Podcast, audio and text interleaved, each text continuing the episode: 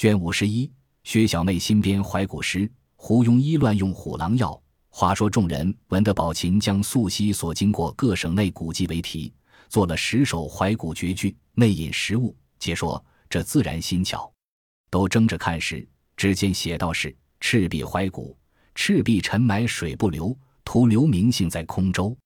宣田一句悲风冷，无限英魂在内游。交趾怀古，同筑金城镇纪纲，声传海外拨戎枪。马援自是功劳大。”铁笛无烦说子房，中山怀古，名利何曾半汝身？无端被召出凡尘，牵连大抵难修绝，莫怨他人嘲笑贫。淮阴怀古，壮士须防恶犬欺，三七未定盖官时。既言世俗修轻鄙，一犯之恩死也知。广陵怀古，禅造鸦七转眼过，随堤风景尽如何？支援占尽风流号。惹得纷纷口舌多。桃叶渡怀古，衰草闲花映浅池。桃枝桃叶总分离。六朝梁洞多如许，小照空悬壁上题。青冢怀古，黑水茫茫雁不留。冰弦拨尽曲中愁。汉家制度成堪笑，出丽英残万古修。马嵬怀古，寂寞之痕迹汉光。温柔一旦赴东阳，只因一的风流记。此日衣裳尚有香。蒲东寺怀古，小红古剑一身轻，四爷偷鞋强搓成。虽被夫人时吊起，已经勾引比同行。梅花关怀古，不在梅边在柳边，个中谁识画婵娟？团圆莫忆春香岛，一别西风又一年。众人看了，都称奇妙。宝钗先说道：“前八首都是史鉴上有据的，后二首却无考。”我们也不大懂得，不如另作两首为是。黛玉忙拦道：“这宝姐姐也忒浇筑古色，矫揉造作了。两首虽与史鉴上无考，咱们虽不曾看这些外传，不知底里，难道咱们连两本戏也没见过不成？那三岁的孩子也知道，何况咱们？”探春便道：“这话正是了。”李纨又道：“况且他远走到这个地方的。”这两件事虽无考，古往今来以讹传讹，好事者竟故意的弄出这古迹来以愚人。比如那年上京的时节，便是关夫子的坟，倒建了三四处。关夫子一身事业皆是有据的，如何又有许多的坟？自然是后来人敬爱他生前为人，只怕从这敬爱上穿凿出来也是有的。即至看《广舆记》上，不止关夫子的坟多。自古来有名望的人，那坟就不少；无考的古迹更多。如今这两首诗虽无考，凡说书唱戏，甚至于求的签上都有。老少男女，俗语口头，人人皆知皆说的。况且又并不是看了《西厢记》《牡丹亭》的词曲，怕看了邪书了。这也无妨，只管留着。宝钗听说，方罢了。大家猜了一回，皆不是的。冬日天短，觉得又是吃晚饭的时候，一起往前头来吃晚饭。因有人回王夫人说，袭人的哥哥花子方在外头回进来，说他母亲病重了，想他女孩，他来求恩典，接袭人家去走走。王夫人听了，便说人家母女一场，岂有不许他去的？一面就叫了凤姐来告诉了，命他着凉办理。凤姐答应了，回至房中。便命周瑞家的去告诉袭人缘故，吩咐周瑞家的再将跟着出门的媳妇传一个，你们两个人再带两个小丫头子跟了袭人去，分头派四个有年纪跟车的，要一辆大车你们带着坐，一辆小车给丫头们坐。周瑞家的答应了，才要去。凤姐又道：“那袭人是个省事的，你告诉说我的话，叫他穿几件颜色好衣裳，大大的包一包袱衣裳拿着。”包袱也要好好的，手炉也拿好的。临走时叫他先到这里来，我瞧。周瑞家的答应去了。半日果见袭人穿戴了两个丫头与周瑞家的拿着手炉与衣包。凤姐看袭人头上戴着几只金钗珠串，倒也华丽；又看身上穿着桃红百花缂丝银鼠袄、葱绿盘金彩绣棉裙，外面穿着青缎灰鼠褂。凤姐笑道。这三件衣裳都是老太太的，赏了你倒是好的，但这褂子太素了些，如今穿着也冷，你该穿一件大毛的。”袭人笑道：“太太就给了这灰鼠的，还有一件银鼠的，说赶年下再给大毛的呢。”凤姐笑道：“我倒有一件大毛的，我嫌风毛出不好了，正要改去，也罢，先给你穿去吧。等年下太太给你做的时节，我再改罢，只当你还我的一样。”众人都笑道：“奶奶惯会说这话，成年纪大手大脚的，替太太不知背地里赔垫了多少东西，真真赔的是说不出来的。那里又和太太算去？偏这会子又说这小气话，取笑来了。”凤姐笑道：“太太那里想得到这些？究竟这又不是正经事，再不照管也是大家的体面。说不得我自己吃些亏，把众人打扮体统了，宁可我得个好名儿也罢了。”一个一个烧糊了的卷子似的，人先笑话我说我当家倒把人弄出个花子来了。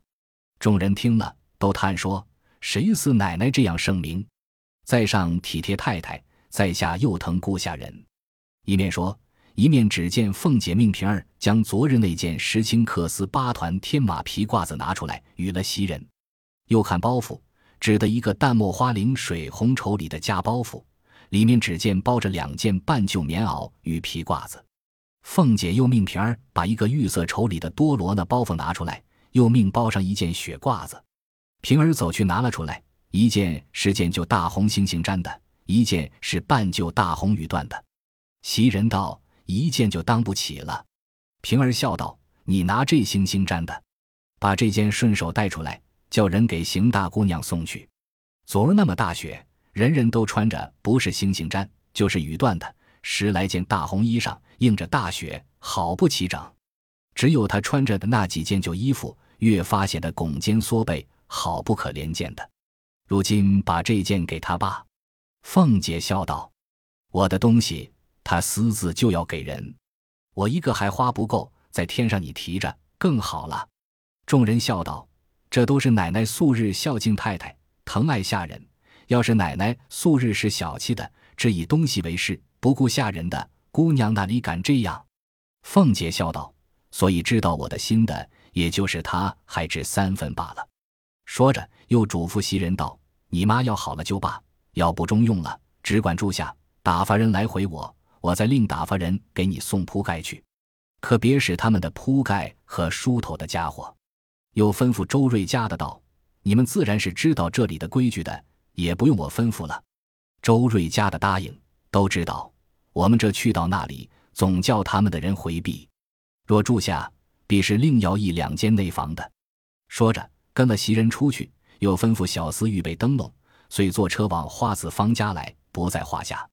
这里凤姐又将怡红院的嬷嬷换了两个来，吩咐道：“袭人只怕不来家了。你们素日知道那个大丫头之好歹，派出来在宝玉屋里上夜。”你们也好生照管着，别由着宝玉胡闹。两个嬷嬷答应着去了，一是来回说派了晴雯和麝月在屋里，我们四个人原是轮流着代管上夜的。凤姐听了点头，又说道：“晚上催他早睡，早上催他早起。”老嬷嬷们答应了，自回园去。一时国有周瑞家的带了信回凤姐，说袭人之母夜已停床，不能回来。凤姐回明了王夫人。一面着人往大观园去取他的铺盖妆奁，宝玉看着晴雯、麝月二人打点妥当，送去之后，晴雯、麝月皆卸罢残妆，脱换过裙袄。晴雯只在熏笼上围坐，麝月笑道：“你今儿别装小姐了，我劝你也动一动。”晴雯道：“等你们都去静了，我再动不迟。有你们一日，我且受用一日。”麝月笑道：“好姐姐，我铺床。”你把那穿衣镜的套子放下来，上头的华子画上。你的身量比我高些。说着，便去与宝玉铺床。晴雯嗨了一声，笑道：“人家才坐暖和了，你就来闹。”此时宝玉正坐着纳闷，想袭人之母不知是死是活。忽听见晴雯如此说，便自己起身出去，放下镜套，画上消息，进来笑道：“你们暖和吧，我都弄完了。”晴雯笑道。终究暖和不成，我又想起来，汤婆子还没拿来呢。麝月道：“这难为你想着，他素日又不要汤壶，咱们那熏笼上又暖和，比不得那屋里抗冷。今儿可以不用。”宝玉笑道：“你们两个都在那上头睡了，我这外边没个人，我怪怕的，一夜也睡不着。”晴雯道：“我是在这里睡的。麝月，你叫他往外边睡去。”说话之间，天已一更，麝月早已放下帘幔，移灯煮香，服侍宝玉卧下，二人方睡。晴雯自在熏笼上，麝月便在暖阁外边。至三更以后，宝玉睡梦之中，便叫袭人，叫了两声，无人答应。自己醒了，方想起袭人不在家，自己也好笑起来。晴雯一醒，因唤麝月道：“连我都醒了，他守在傍边还不知道。”真是挺死尸呢！麝月翻身打个哈时，笑道：“他叫袭人，与我什么相干？”因问：“做什么？”宝玉说：“要吃茶。”麝月忙起来，单穿着红绸小棉袄。宝玉道：“披了我的皮袄再去，仔细冷着。”麝月听说，回首便把宝玉披着起来的一件雕刻满金暖袄披上，下去向盆内洗洗手，先倒了一盅温水。拿了大树鱼，宝玉漱了口，然后才向茶桶上取了茶碗，先用温水过了，向暖壶中倒了半碗茶，递与宝玉吃了，自己也漱了一漱，吃了半碗。晴雯笑道：“好妹妹，也赏我一口呢。”麝月笑道：“越发上脸了。”晴雯道：“好妹妹，明晚上你别动，我服侍你一夜，如何？”麝月听说，只得也服侍他漱了口，倒了半碗茶与他吃了。麝月笑道：“你们两个别睡，说着话，我出去走走回来。”晴雯笑道：“外头有个鬼等着呢。”宝玉道：“外头自然有大月亮的。”我们说着话，你只管去。一面说，一面便嗽了两声。麝月便开了后房门，揭起毡帘一看，果然好月色。晴雯等他出去，便欲唬他玩耍，仗着素日比别人气壮，不畏寒冷，也不披衣，只穿着小袄。便蹑手蹑脚的下了熏笼，随后出来。宝玉劝道：“爸呀，冻着不是玩的。”晴雯只摆手，随后出了屋门。只见月光如水，忽听一阵微风，只觉沁肌透骨，不禁毛骨悚然。心下自私道：“怪道人说热身子不可被风吹，这一冷果然厉害。”一面正要唬他，只听宝玉在内高声说道：“晴雯出来了。”晴雯忙回身进来，笑道：“那里就唬死了他了，偏你惯会这么些些遮遮老婆子呀。”宝玉笑道：“倒不为唬坏了他，头一见你冻着也不好；二则他不防，不免一喊，倘若惊醒了别人，不说咱们是玩意儿，倒反说袭人才去了一夜，你们就见神见鬼的。你来把我这边的被掖一掖吧。”晴雯听说，便上来掖了一掖，伸手进去就握一握。宝玉笑道。好冷手，我说看冻着，一面又见晴雯两腮如胭脂一般，用手摸一摸也觉冰冷。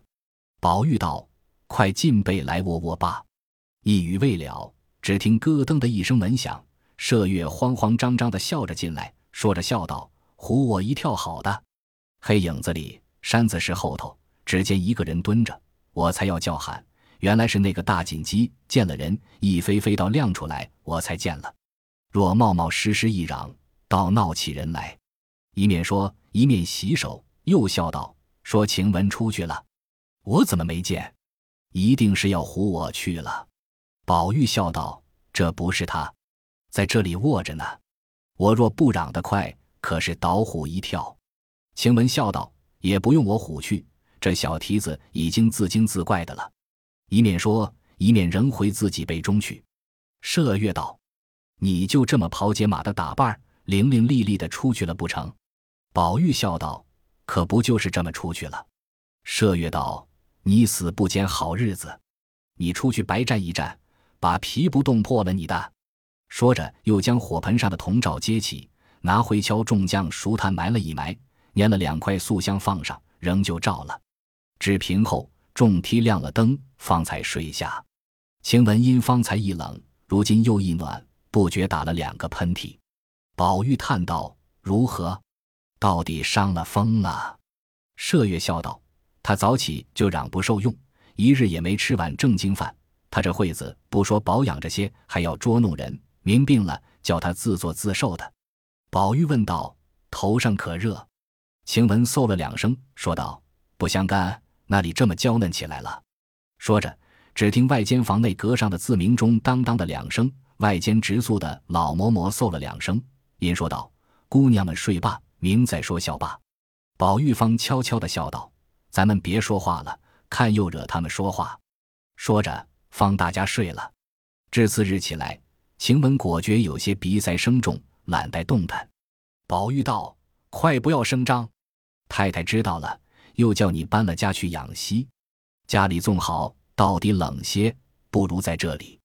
你就在里间屋里躺着，我叫人请了大夫，悄悄的从后门进来瞧瞧就是了。”晴雯道：“虽如此说，你到底要告诉大奶奶一声，不然一时大夫来了，人问起来怎么说呢？”宝玉听了有理，便唤一个老嬷嬷来。吩咐道：“你回大奶奶去，就说晴雯白冷着了些，不是什么大病。袭人又不在家，她若家去养病，这里更没有人了。传一个大夫，悄悄的从后门进来瞧瞧，别回太太了。”老嬷嬷去了，半日来回说：“大奶奶知道了，说两剂药好了便罢，若不好时，还是出去的为是。如今时气不好，沾染了别人事小，姑娘们的身子要紧。”晴雯睡在暖阁里，只管咳嗽。听了这话，气得嚷道：“我那里就还温病呢，生怕招了人。我离了这里，看你们这一辈子都别头疼脑热的。”说着，便真要起来。宝玉忙按他，笑道：“别生气，这原是他的责任，生恐太太知道了说他。不过白说一句，你素昔又爱生气，如今肝火自然又盛了。正说时，人回。”大夫来了，宝玉便走过来，避在书架后面。只见两三个后门口的老婆子带了一个太医进来，这里的丫头都回避了。有三四个老嬷嬷放下暖阁上的大红绣幔，晴雯从幔中单伸出手去。那太医见这只手上有两根指甲，足有二三寸长，上有金凤仙花染的通红的痕迹，便回过头来。有一个老嬷嬷忙拿了一块手帕掩了。那太医方诊了一回脉，起身到外间，向嬷嬷们说道：“小姐的症是外感内治，近日时气不好，竟算是个小伤寒。幸亏是小姐，素日饮食有限，风寒也不大，不过是气血元弱，偶然沾染了些，吃两剂药疏散疏散就好了。”说着，便又随婆子们出去。彼时李纨已遣人知会过后门上的人及各处丫鬟回避。太医只见了园中景致，并不曾见一个女子。一时出了园门，就在守园门的小厮们的班房内坐了，开了药方。老嬷嬷道：“老爷且别去，我们小爷啰嗦，恐怕还有话问。”那太医忙道：“方才不是小姐，是魏爷不成？那屋子竟是绣房，又是放下幔子来瞧的，如何是魏爷呢？”老嬷嬷笑道：“我的老爷。”怪道小子才说今儿请了一位新太医来了，真不知我们家的事。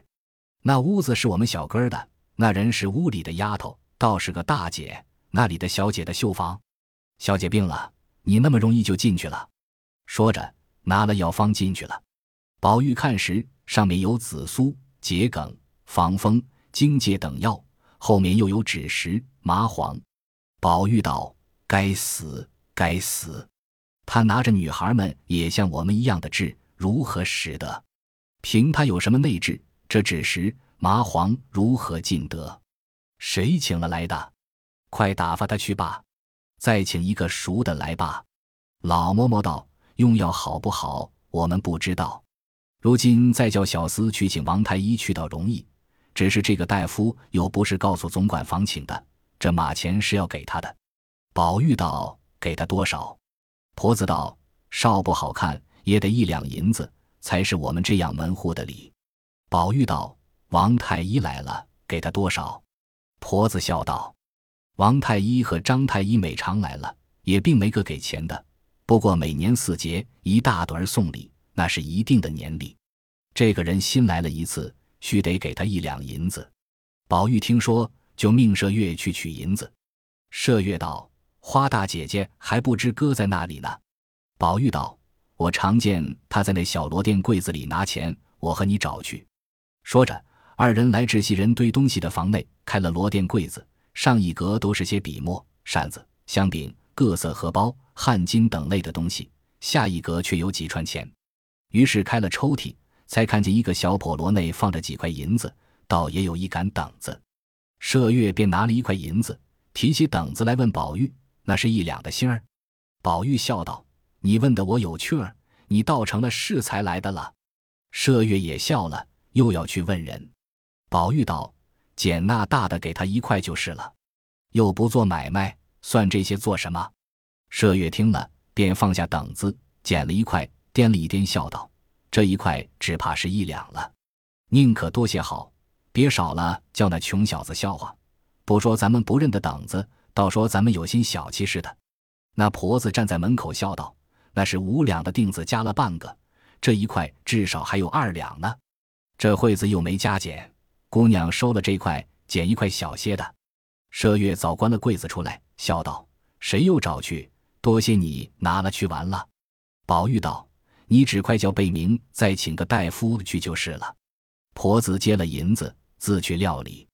一时被民国请了王太医来，先诊了脉，后说病症。也与前相仿，只是方子上果没有枳实、麻黄等药，倒有当归、陈皮、白芍等药。那分两教仙也减了些。宝玉喜道：“这才是女孩们的药，虽疏散也不可太过。旧年我病了，却是伤寒，内里饮食停滞。他瞧了，还说我经不起麻黄、石膏、枳实等狼虎药。”我和你们就如秋天鱼儿进我的那才开的白海棠似的，我进不起的药，你们如何经得起？比如人家坟里的大杨树，看着枝叶茂盛，都是空心子的。麝月笑道：“野坟里只有杨树，难道就没有松柏不成？最讨人嫌的是杨树，那么大树，只一点子叶子，没一点风，它也是乱响。你偏要比它，你也太下流了。”宝玉笑道。松柏不敢比，连孔夫子都说“虽寒然后知松柏之后凋”呢。可知这两件东西高雅，不害臊的，才拿它混比呢。说着，只见老婆子取了药来，宝玉命把煎药的银吊子找了出来，就命在火盆上煎。请文音说：“正经给他们茶房里煎去，弄得这屋里药气如何使得？”宝玉道：“药气比一切的花香还香的雅呢。”神仙采药烧药，在这高人异士采药制药，最妙的一件东西。这屋里我正想各色都齐了，就只少药香，如今恰全了。一面说，一面早命人煨上，又嘱咐麝月打点些东西，叫个老嬷嬷去看袭人，劝他少哭。一一妥当，方过前边来贾母、王夫人处问安吃饭。正值凤姐儿和贾母、王夫人商议说，天又短又冷。不如以后大嫂子带着姑娘们在园子里吃饭，等天暖和了再来回的跑也不妨。王夫人笑道：“这也是好主意。刮风下雪倒便宜，吃东西受了冷气也不好。空心走来一肚子冷气，压上些东西也不好。不如园子后门里头的五间大房子，横竖有女人们上夜的，挑两个厨子女人在那里单给他姊妹弄饭。新鲜菜蔬是有分例的。”在总管房里支了去，或要钱要东西，那些野鸡、张袍各样野味分些给他们就是了。贾母道：“我也正想着呢，就怕又添厨房多事些。”凤姐道：“并不多事，一样的分例，这里添了，那里捡了，就便多费些事。小姑娘们受了冷气，别人还可。第一，林妹妹如何禁得住？就连宝玉兄弟也禁不住，况间众位姑娘。”都不是结实身子。凤姐说毕，未知贾母何言，且听下回分解。本集播放完毕，感谢您的收听，喜欢请订阅加关注，主页有更多精彩内容。